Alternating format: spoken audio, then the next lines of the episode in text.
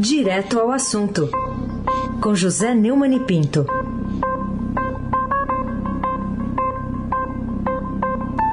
Oi, Neumani, bom dia. Bom dia, Raíssen Abac, Carolina Ercolim. Bom dia. Bárbara Guerra, Nelson, Almirante Nelson e, e o seu pedalinho. Afrânio Vanderlei, Clã Bonfim, Manuel, Alice Isadora. Bom dia, melhor ouvinte. Melhor ouvinte é ouvinte da Rádio Eldorado, 77,3 FM. Vai se abaque, o rei da América, o craque. Vamos lá, Neumann. Por 11 a 0, o Supremo 11 a 0. 11 a 0. Isso não era nem no tempo da primeira academia tinha esse placar, né? Não tinha. Nem o não... Santos de Pelé, nem o Botafogo de Garrincha, nem Não o Flamengo de Zico, nem o Vasco de Ademir de Menezes. Pelo amor. É quase que um jogo de basquete. Quase que um jogo de é basquete. quase um basquete.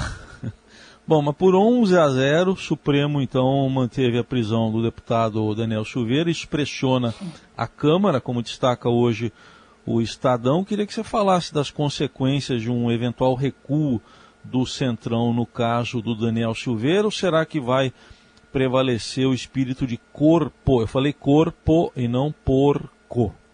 Tá certo, muito bem. Espírito de corpo. Corporativo. Ah, o Felipe Frazão, da sucursal do Estadão em Brasília, disse que, escreveu no jornal, está publicado hoje, que a votação unânime no Supremo Tribunal Federal e a denúncia apresentada pela Procuradoria-Geral da República forçaram deputados aliados ao governo Jair Bolsonaro e ao presidente da Câmara, Arthur Lira, a rever a estratégia para tentar livrar a cara do deputado Daniel Silveira da cadeia. Ah. Depois do placar, a avaliação entre líderes partidários é que a Câmara não tem mais como votar para contrariar uma decisão de 11 ministros. Né?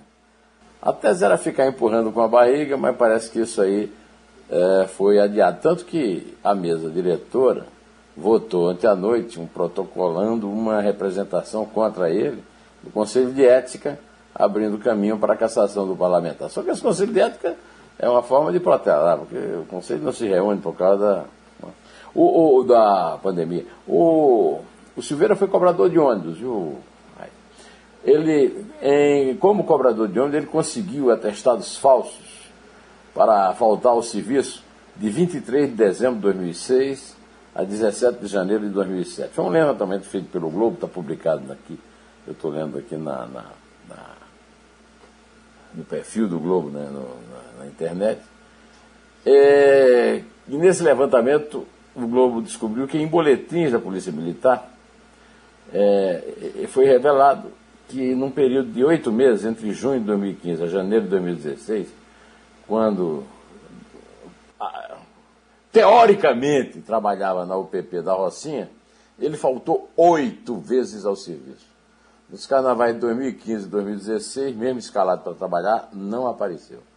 Em seus cinco anos de PM, nove meses e 17 dias, contabilizaria 26 dias de prisão, 54 de detenção, 14 repreensões e duas advertências. A maioria por faltas e atraso. O Bolsonaro chama esse cara de cidadão de bem. Covarde, como sempre, o presidente silenciou. E quando o Lira, segundo o Estadão publicou, é, lhe telefonou, né? Disse que não sabia de gravação nenhuma do Mandriel, né? Agora a gente já sabe por que, que ele se identifica tanto. Os dois são mandriões, como diz o Marco Antônio Vila. Né?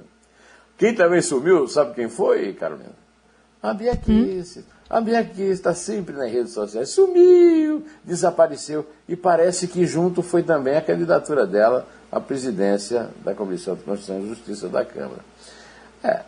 O preço desse recurso só pode ser tentar evitar, despertar uma, novamente a ira unânime dos membros do nada excelso petróleo. Né?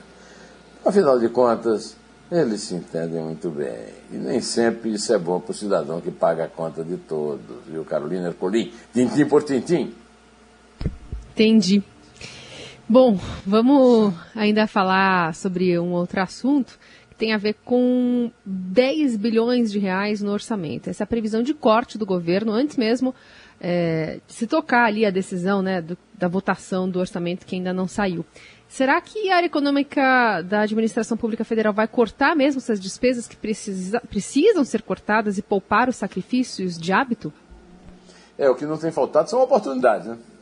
Essa reportagem de Adriana Fernandes e de Ana Tomazelli, do Estadão, mostra que o, o, o projeto nem foi votado, mas já se fala nessa necessidade de bloqueio, pode ser até maior, pode chegar a 20 bilhões, segundo a reportagem. Né? Até agora, as negociações da nova rodada de auxílio emergencial ocorrem fora da Comissão de Ministros de Orçamento. Eles querem fazer tudo fora, né? como se houvesse uma, uma fonte paralela de recursos que não há. Né? A acomodação anual do orçamento aos interesses da casta dirigente, contudo, é a maior praga do Brasil ela parece se perpetuar. Eu, Carolina, eu, eu posso contar com qualquer coisa, né? menos com a possibilidade deles cortarem os que precisam cortar. E, mais uma vez, cito o artigo do professor Modesto Carvalhosa ontem no Estadão, do lado do meu, ali na página 2, que dá ideias para isso. Né? Préstimo compulsório, quem ganha 10, mais, 10 mil reais no serviço público, posto de renda para penduricalhos e, e outras providências que precisam ser cortadas. Mas quem paga mesmo essa conta somos todos nós e principalmente os pobres coitados e desvalidos. Aí se abaque, rei da América. Vamos lá, vamos falar desse plano de vacinação que o ministro Eduardo Pazuello apresentou aos governadores, foi muito cobrado, né? Só que o Estadão está mostrando hoje que esse plano ignora, por exemplo, vacinas que ainda ele coloca, ignora atraso, né? Atraso aí na, no fornecimento de insumos e até falta de registro de vacinas. Estão colocadas lá vacinas que sequer estão registradas no Brasil. O que dizer desse plano, Neumann? Vivem reclamando de fake news. O governo Bolsonaro é um governo fake, né? Vai o ministro da Saúde, da pandemia, e ah, mais uma coisa, temos Isso. uma previsão temos uma previsão fantástica de recebimento de vacina. Fantástica. O cronograma de Pazuello apontava que o Brasil receberia cerca de 454 milhões e 900 mil doses em 2021, e detalha mês a mês. Para março prevê 400 mil doses da vacina Sputnik. A vacina Sputnik, assim como a Covaxin, não foi, não foi não, as duas não foram nem aprovadas Mas eles não só compravam vacina se fossem aprovadas, né? Olha, é, eu ouvi hoje, como sempre, depois de ter lido o editorial do Estadão, Sem Vacina e Sem Economia, esse título é forte, duro e preciso, né? e, e, ali o, o editorial abre com a seguinte informação: sobram máquinas e equipamentos parados, enquanto a economia rasteja e a mão de obra ociosa em todo o país por causa do desemprego. Mas falta vacina para conter a Covid-19 e abrir espaço a uma recuperação mais ampla. Vacina é hoje um insumo essencial para uma firme retomada econômica na maior parte do mundo, como tem dito e repetido dirigentes do Fundo Monetário Internacional, do Banco Mundial e de outras instituições multilaterais. Vacinação foi um dos primeiros assuntos mencionados pelo economista Ngozi Okonjo-Iweala, logo depois de anunciada na segunda-feira a sua escolha para dirigir a Organização Mundial do Comércio. O presidente Jair Bolsonaro mostra-se incapaz até hoje de entender essa verdade simples. Aliás, além de não gostar de trabalhar, o Bolsonaro não consegue entender nada, por mais simples que seja, simplesmente porque o QI dele também é fake.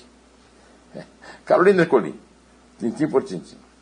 Bom, vamos falar ainda sobre o relator da medida provisória que prevê venda de doses em clínicas particulares. É mais um destaque do noticiário de hoje. O, o que, que você acha dessa novidade? é, o deputado Pedro Westphalen, do PP do Rio Grande do Sul, relator na Câmara da medida provisória que facilita a compra pelo governo de vacinas para a Covid-19, propôs que o setor privado também possa adquirir estes imunizantes. Como contrapartida, ele sugere que metade das doses sejam doado, seja doada ao Sistema Único de Saúde.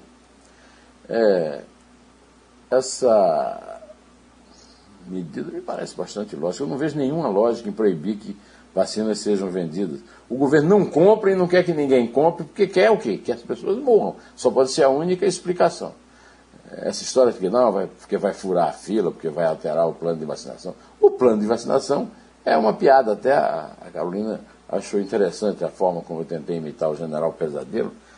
Agora, é uma piada de péssimo gosto, que não é para rir, é para chorar, né? Como dizia o samba do Paulinho da Viola, que dá para rir, dá para chorar, né? Ah, Raíssa Abac, a Abac é o rei da América. o craque. Vamos lá, vamos falar agora de um deputado, um deputado não, um senador que volta ao noticiário, e, que foi flagrado com o dinheiro na cueca e que agora pode reassumir o mandato, aquele caso dos 30 e poucos mil reais, é, metade deles mais ou menos numa área até onde bate pouca luz, né, Neumann?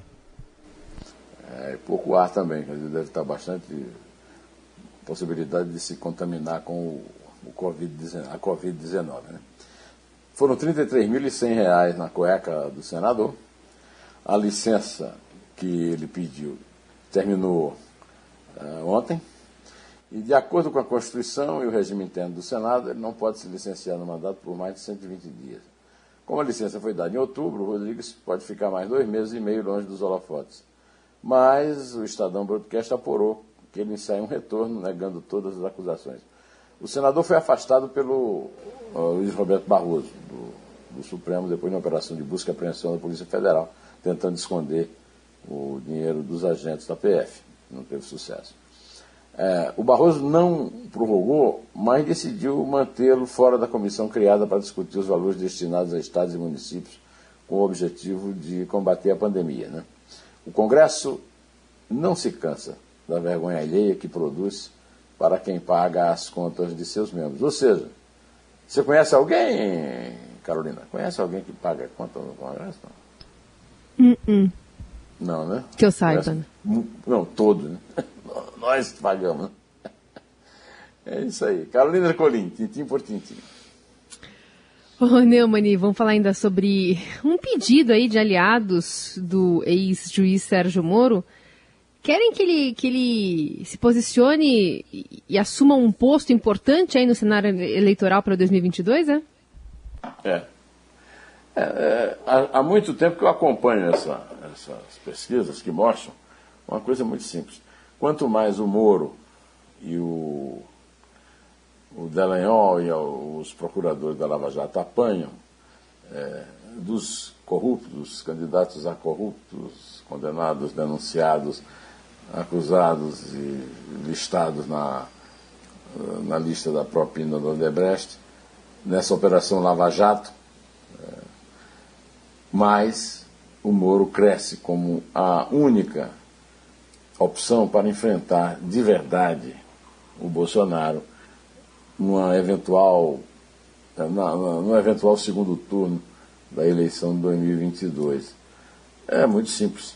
É, o eleitorado já percebeu, desde antes de eleger o Bolsonaro, que havia um conluio ali no, no Planalto, Congresso, Supremo, para liberar geral os ratos. Né? É, o título do meu artigo eu, a respeito do qual citei ontem no Estadão. Né? Os corruptos unidos jamais serão vencidos. O Moro está ali dando uma de tô, tô fora, né? E resiste a dar sinais claros das pretensões políticas, que pode ser entendido ou como uma decisão de não se candidatar ou como uma decisão de ser candidato com força e por isso não entrar no meio desse tiroteio é, de muita porcaria que é o noticiário político no Brasil. Agora, os entusiastas da candidatura dele voltaram a se mobilizar depois da decisão da maioria da segunda turma do Supremo Tribunal Federal de liberar o compartilhamento da íntegra das mensagens vazadas da Lava Jato com a defesa do ex-presidente Luiz Inácio Lula da Silva. As chicanas, as firulas jurídicas, a que apela a patota antimoro nos três poderes, e nada tem alterado o prestígio popular do ex-juiz. Mas, como dizia a esquerda, em seus tempos de resistência à ditadura militar, e que hoje luta para manter a impunidade dos ladrões em geral, principalmente, os dela, a luta continua. E a prioridade continua sendo para eles o contrário do que muita gente quer. É, muro na disputa para que o, o, Bolsonaro não seja reeleito com a facilidade que ele está esperando. Aliás, tem pesquisa já hoje dando 48% de rejeição ao presidente na pandemia, o que eu considero ainda um número baixo vai cair mais. Bom, vamos esperar para ver se eu tenho razão ou se é mais uma previsão furada desse profeta fake também, né? tá bom? Pode contar, Carolina, por favor. É três. É dois. É um. Um té.